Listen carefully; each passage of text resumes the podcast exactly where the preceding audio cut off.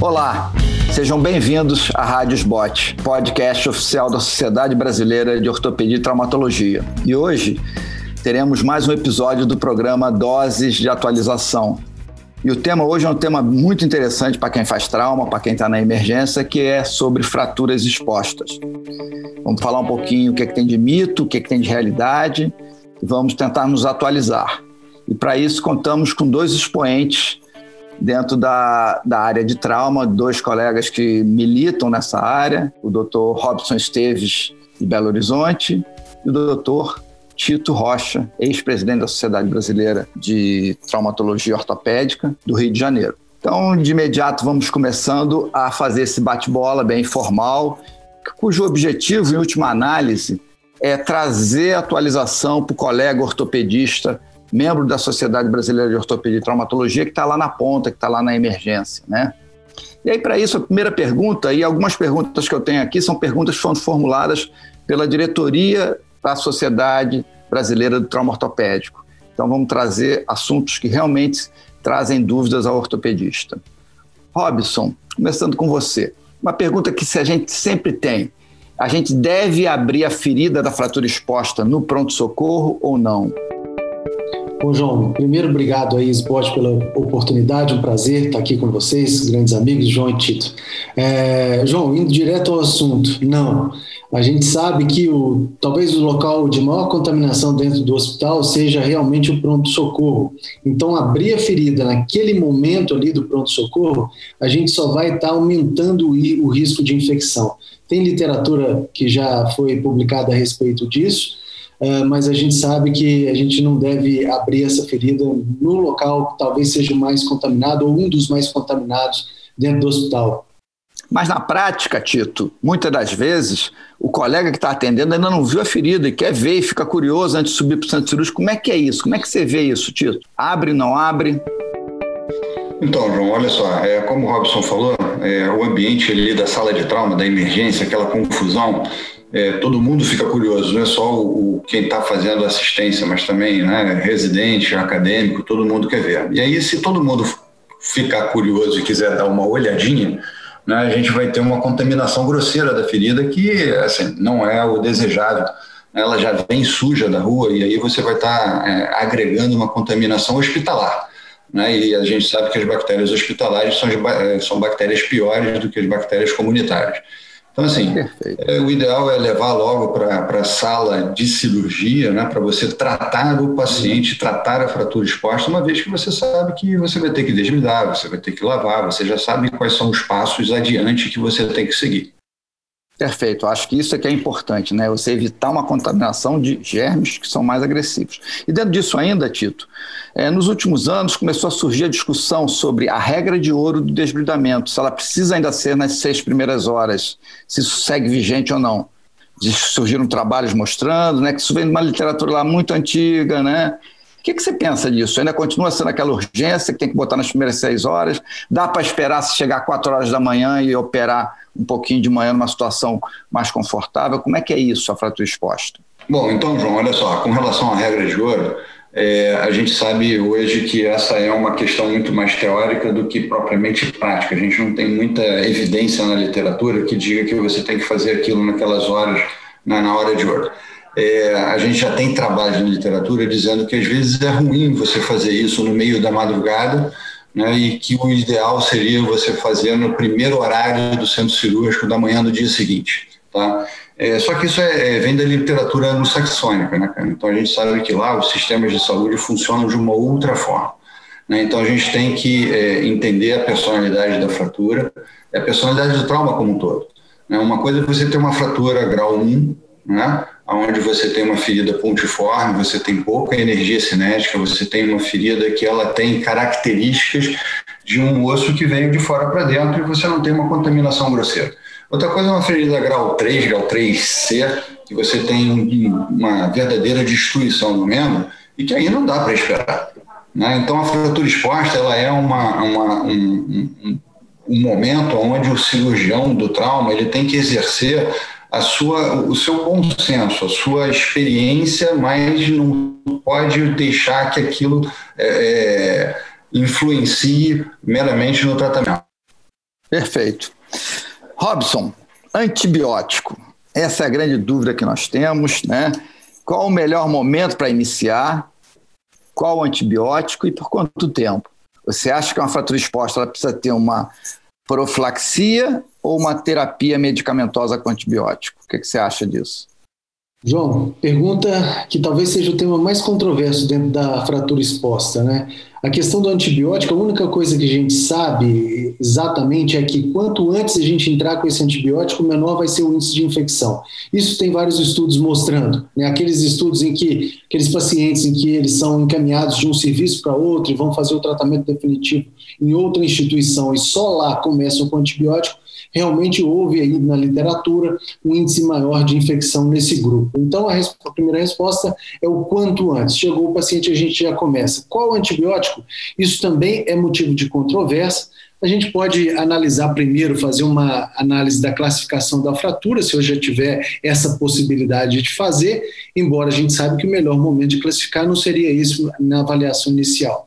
Mas a gente já tem uma ideia, então a gente poderia pensar em linhas gerais nas cefalosporinas de primeira geração, no estilo 1, na cefalosporina e o aminoglicosídeo no 2 e agregando o metronidazol no 3, mas tudo isso vai depender também, João, de qual população que a gente atende, porque muitas vezes o protocolo de um hospital privado pode ser diferente do protocolo de um hospital público por vários fatores. A gente pode ter pacientes com traumas de maior energia, pacientes mais desnutridos, pacientes que são é, que têm problemas de problemas relacionados com álcool, com cigarro, etc, que pode, podem realmente ter uma influência maior no índice de infecção. E tudo isso que a gente está discutindo aqui agora pode ser que mude daqui a uns anos, João, porque realmente o tema mais controverso da fratura exposta é antibiótico. É, Tito, quanto tempo você acha que tem que dar o antibiótico? Você deve usar durante só profilático ou tem que fazer um esquema terapêutico realmente mantendo por 15 dias? Que a gente ainda vê hoje colegas usando durante muito tempo antibiótico na fratura exposta. Como é que você vê isso? Então, João, como o, Robinho falou, é, a gente tem uma controvérsia, tem uma bola rachada aí, né? Então, assim, é, o antibiótico, ele, é, você tem uma contaminação, né? E se você tratou adequadamente, você limpou, você tirou essa contaminação. Né? Então, o antibiótico ele deveria ser profilático. Né? É claro que é, cada vez que você mexer, cada vez que você fizer uma abordagem a esse membro, né, você vai fazer uma profilaxia. Né? Então, se eu tiver uma fratura grau 1, né, que eu tratei definitivamente na emergência né, e resolvi o assunto, eu tenho uma abordagem de um tratamento profilático que vai terminar ali 24, no máximo 48 horas depois, né? dependendo do esquema profilático do seu hospital. Né? É, se eu tenho uma fratura grau 3, né, mais uma vez, a gente está tratando animais diferentes. Né? Se eu tenho uma fratura grau 3, que eu fiz um tratamento estagiado, quer dizer, eu coloquei um fixador externo, estou tratando as partes moles, eu vou fazer uma reconstrução de partes moles, então, eu faço né, uma abordagem cirúrgica de emergência, faço um antibiótico durante 48 horas, paro, e na próxima abordagem eu vou fazer novamente né, uma cobertura antibiótica. Né? O que a gente não deve fazer é prolongar esse antibiótico indefinidamente, né, fazer o profilêutico. Né? Você tem uma dúvida com relação a quanto tempo você vai tratar né, e deixar o paciente ali fazendo uso de antibiótico, porque aí você também já está selecionando bactéria intra-hospitalar. Né? Você não está mais tratando a contaminação que aconteceu uhum. na rua. Né? A contaminação, contaminação que aconteceu na rua, você tratou no primeiro, no, no, no primeiro desbridamento. Né? E aí, a partir daí, você vai fazer abordagens sequenciais, mas a sua profilaxia vai ser ali momentânea. É claro que se você em algum momento tiver efetivamente uma infecção, aí muda de figura. Né? Mas a gente está considerando um cenário que tudo foi limpo, não existe mais é, é, contaminação e você está fazendo profilaxias para é, é, é, procedimentos subsequentes. Perfeito. Uma pergunta para os dois. Alguém colhe cultura na primeira, no primeiro atendimento da fratura exposta? Não, não, João. A gente não colhe cultura, não, não colhe cultura. Geralmente o germe isolado nesse primeiro desbridamento ele vai ser diferente de um germe que causar infecção, mas se a gente tiver algum sinal clínico de infecção no decorrer dos desbridamentos seriados, aí sim a gente deve colher cultura, mas no tratamento inicial não. Perfeito, perfeito. Robson, então, seguindo com você, então, o fundamental é o desbridamento, certo? Então, como é que é essa sequência no centro cirúrgico? Você levou o doente lá para a sala, como é que você faz? Desde a sepsia, lavar a ferida, qual a solução que você usa? Se você usa pressão, não bota pressão? Como é que é o teu, teu dia a dia aí? João, tem uma, uma coisa importante, né, que é, um algoritmo assim que a gente usa, que foi na verdade criado aí pelo pessoal da USP, né, capitaneado pelo Code, nosso amigo. Então, é, é, o que a gente usa na verdade é tentar aumentar a segurança do procedimento, fazendo asepsia e antisepsia de uma forma mais padronizada, né? Então, a gente chega com o paciente, ele está com o membro imobilizado, ele está com, a, com a, a gás em cima da ferida. A primeira coisa que a gente vai fazer é trocar aquela gás, a gente coloca uma luva estéreo coloca uma outra gase estéreo e faz uma sepsia do membro, né? Aí depois que a gente fez essa sepsia do membro, a gente vai lavar ali, né, fora da ferida, mas sem deixar nada cair dentro da ferida, faz uma sepsia e depois disso a gente vai colocar os campos cirúrgicos e a gente vai ter um membro limpo e uma ferida suja. Depois disso a gente vai ampliar a ferida, proceder ao desbridamento, fazer a limpeza, irrigação com soro fisiológico, que é o que a gente faz, irrigação com seringa bulbar, e depois que a gente fez o desbridamento todo, a gente tem uma ferida limpa, mas tem um membro sujo. Então aí é o momento de isolar novamente aquela ferida e fazer uma nova sepsia do membro, trocar os campos, uhum. e aí a gente vai ter na sequência um membro limpo e a ferida limpa para proceder à fixação da fratura. Mas normalmente é essa padronização que a gente usa. Perfeito. Então é importante lembrar que o uso de, dessas é, lavagens com pressão não é recomendado, não é isso? Porque você pode causar mais dano ao tecido, principalmente tecido de partes moles. Né?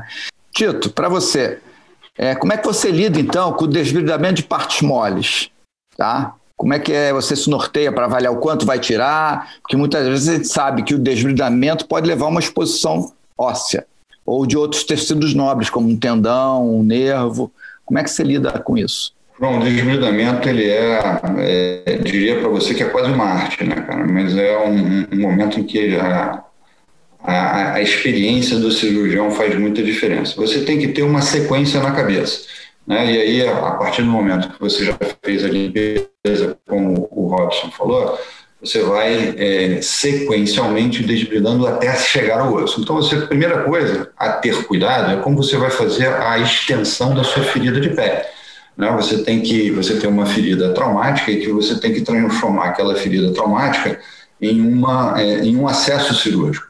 E não adianta você é, fazer uma extensão pequenininha, você tem que fazer uma extensão que você possa efetivamente visualizar toda a zona de trauma né? porque o que a gente está vendo ali na ferida, às vezes é só o, a pontinha do iceberg, né? para baixo tem muito mais destruição. Né? A gente lembrar que, por exemplo, uma ferida né, na coxa, que é um envelope muscular é, volumoso, né, ela pode ter rasgado a musculatura de uma forma muito, muito grave, até fazer uma ferida pontiforme na perna, na pele. Né? Então, a primeira coisa é você fazer uma extensão de ferida que efetivamente transforme aquela ferida contusa em, uma, em um acesso cirúrgico. Segundo passo, aí você já cai direto ali na, na, na parte muscular, fácil muscular, né? e aí você vai avaliar o músculo na, na maneira clássica. Né? Eu uso a maneira clássica: contratilidade, sangramento, a cor você tem que ter um certo cuidado, porque o, o músculo pode estar é, é, contundido, ele pode estar hemorrágico, ele pode estar roxo, mas na verdade ele está vivo. Né? Então, uso principalmente o sangramento e a contratilidade muscular. Tá? O músculo morto ele tem uma cor mal, mais é, é, tipo salmão, né? e não é uma coisa normal de você ver no momento do trauma. É, e aí você passa né, para os tecidos mais profundos até chegar no osso e aí, se você não tiver é, efetivamente ali uma, um, uma raiz, né, se o fragmento ósseo não tiver viável, não tiver sangrante, ele vai ser retirado. É mais fácil você enxertar, você dar um aporte biológico no futuro do que você tratar uma infecção. Osso morto é porta-avião de bactéria. Melhor que ele seja retirado do que ele é, ser mantido como um sequestro ali na região. Né? Então você usa aquele sinal da páprica, né, que é aquele osso com pequenos é, sangramentos pontiformes, e você vai né, é, é, lavando e é, vai irrigando enquanto você vai desbridando. Né, vai lavando e vai fazendo esse desbridamento de forma sequencial de, da superfície para a parte mais profunda. Ok, perfeito. Robson, é, dentro desse desbridamento, muitas das vezes você tem fragmentos importantes, como um fragmento articular, ou um fragmento que garante uma estabilidade óssea. O Tito falou que tem que tirar tudo. Como é que você lida disso quando você, por exemplo, tem um fragmento que envolve a parte da cartilagem articular?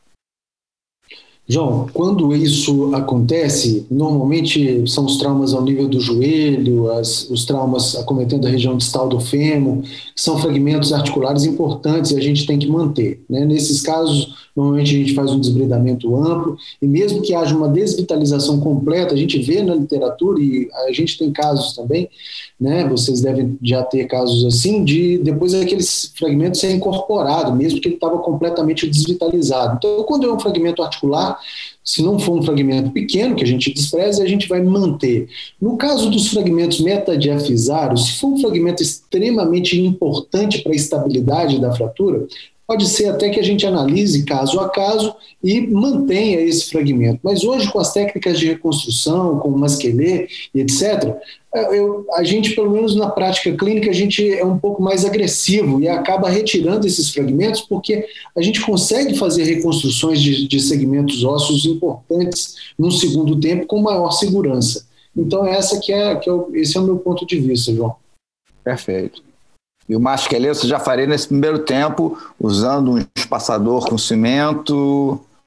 Já... Sem dúvida, João. Se tiver já um, um, uma perda óssea importante, eu acho que esse é o momento ideal para a gente já fazer esse, a colocação do masquelê e, eventualmente, se houver necessidade de um segundo desbridamento, a gente troca o cimento, não teria nenhum Perfeito. tipo de problema adicional.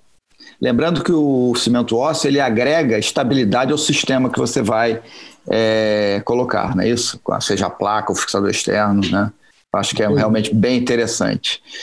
E aí desbridou tudo, Tito. É nesse momento que você classifica a fratura? Então, João, é, a classificação de Gustilo, que é a classificação que a gente mais utiliza, né, a classificação clássica, é, ela tem essa questão de você, às vezes, modificar o seu Gustilo de entrada né, para o seu estilo de depois do seu desbridamento. Né, porque às vezes aumenta um pouquinho, né, você fazendo o desbridamento, você vendo como está a, a destruição muscular abaixo da pele, você às vezes aumenta de um grau 1 passa para um grau 2, de um grau 2 passa para um grau 3, você, né, normalmente ela aumenta, ela não diminui nunca, ela pode aumentar um pouquinho. Então, sim, eu acho que o melhor momento de você fazer a classificação é depois do teu desbridamento, que aí efetivamente você vai entender qual é o, o, o trauma, qual é a magnitude do trauma, qual é o animal que você está tratando, qual é o animal que você está lidando. Só para complementar, quer dizer, não, na verdade não é nem para complementar, é só dar um, mais um detalhe com relação à, à colocação do cimento. Né? É, é você não só agrega estabilidade, você preenche o espaço morto, mas você também pode colocar antibiótico. Né? Você pode fazer um, uma liberação, pode fazer um espaçador com uma liberação local de antibiótico, que também é muito útil na fratura, é, na fratura exposta.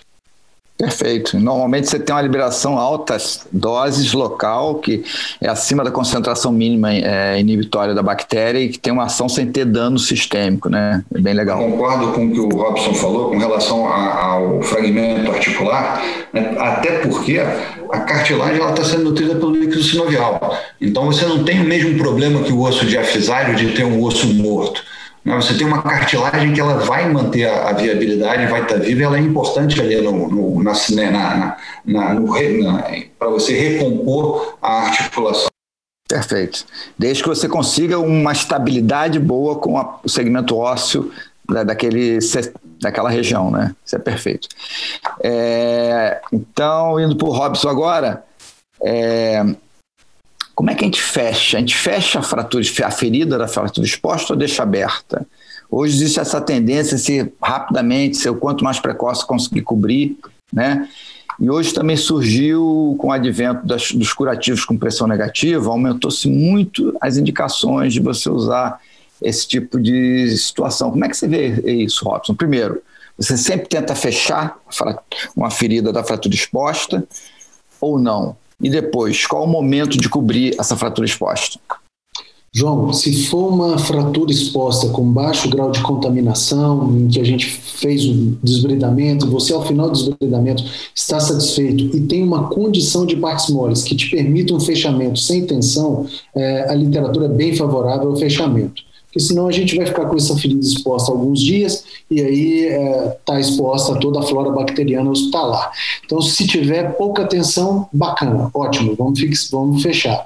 Se eu tiver dúvida ou um tensionamento ali que possa me causar algum grau de necrose num segundo desbridamento, aí é melhor a gente deixar essa ferida aberta. Se houver a possibilidade de utilizar como adjuvante a terapia de pressão negativa, isso realmente é uma mudança de paradigma no tratamento da fratura exposta. Então, assim, seria importante já nesse primeiro momento a gente lançar mão disso para depois, no momento em que eu tenha uma condição de partes moles melhor, ou proceder ao fechamento ou à reconstrução de partes moles com retalho local ou retalho à distância, preferencialmente na primeira semana. Ótimo, isso é importante, quanto mais precoce, né? E aí, já aproveitando você, Robson, se fosse uma fratura exposta nos ossos da perna, né? Quais são as opções que você tem ali de rodar retalho ali? Como é que você lida com isso? Tem alguma é, orientação que você possa passar? Sim, Eu acho que muitas das vezes o ortopedista que está atuando, ele precisa dominar essas técnicas, principalmente na emergência, né? João, é muito importante porque esse tempo da fixação da fratura e da, e da cobertura de, das partes da, da, cobertura óssea, ele é essencial no prognóstico e deve ser feito o mais rápido possível, né, dentro da primeira semana. A regra que a gente tem, é, na verdade, é para as perdas de cobertura cutânea na região proximal da perna, para as exposições ósseas na região proximal da perna, o gastrocnêmio medial, retalho do gastrocnêmio medial ou associado ao gastrocnêmio lateral, vai depender de onde é a falha. Para a região do terço Só muscular, desculpe, muscular ou músculo cutâneo? Normalmente a gente faz o retalho muscular do gastrocnêmio e enxerta em cima, você já pode enxertar de cara, porque o índice de perda do retalho do gastrocnêmio é ínfimo. Né? No uhum. terço médio, a gente já tem a possibilidade de utilizar o solear. O solear funciona muito bem para o terço médio, embora a gente possa levar o gastrocnêmio com pele, o miofácio cutâneo, e a gente consegue uma extensão distal maior quando a gente é, utiliza o miofácio cutâneo.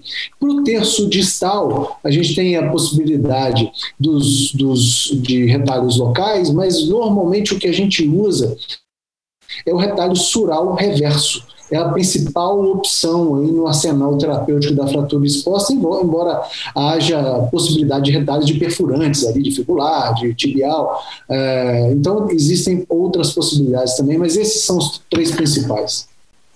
Maravilha, perfeito.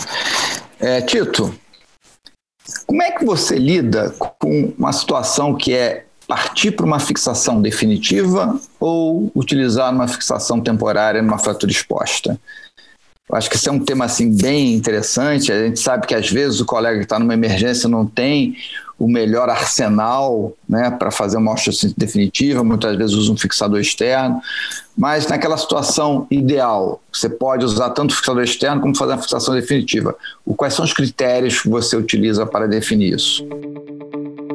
Bom, em condições normais de temperatura e pressão, né, a gente não vai ter o, o, o, material para fixação definitiva na maioria das vezes, né, cara? É, o que a gente vê na nossa realidade brasileira é o fixador externo, na dúvida, a colocação do fixador externo, ela, digamos assim, protege o cirurgião e o paciente, né, e sempre você pode fazer um planejamento para um segundo momento, para um second look.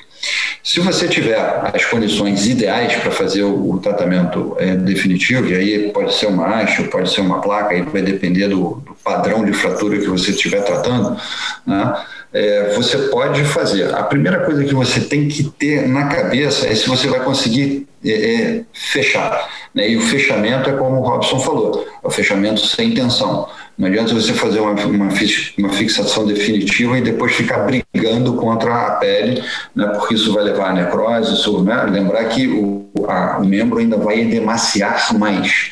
Né? Você está tratando no primeiro momento e, e, nas primeiras 24, 48 horas você tem um aumento das, da, da deliberação de é, mediadores químicos de inflamação, então esse membro ele vai se edemaciar mais. Né? Então a gente tem na literatura respaldo para até numa fratura grau 3 a você fazer a, a, a, fixação definitiva no momento do trauma. É claro que guardando sempre o bom senso e tendo em mente que você tem que fazer o fechamento. Você não pode deixar o osso exposto, o tendão exposto e principalmente metal exposto. Tá? É, é, esse é o, que, o parâmetro que eu uso para fixação definitiva, João. Perfeito. Robson, estamos já chegando ao final do nosso programa. É só para terminar, vamos fechar com chave de ouro. Qual o momento ideal de você fazer a conversão da fixação provisória para fixação definitiva, caso você opte por usar um fixador externo? João, isso vai depender muito da condição de partes moles, né? Ah, assim que eu tiver condições de partes moles para fazer esse, esse, essa conversão, eu devo fazer. Se a gente fizer muito rápido, a gente vai ter um edema muito importante ainda, um risco maior de síndrome de compartimento.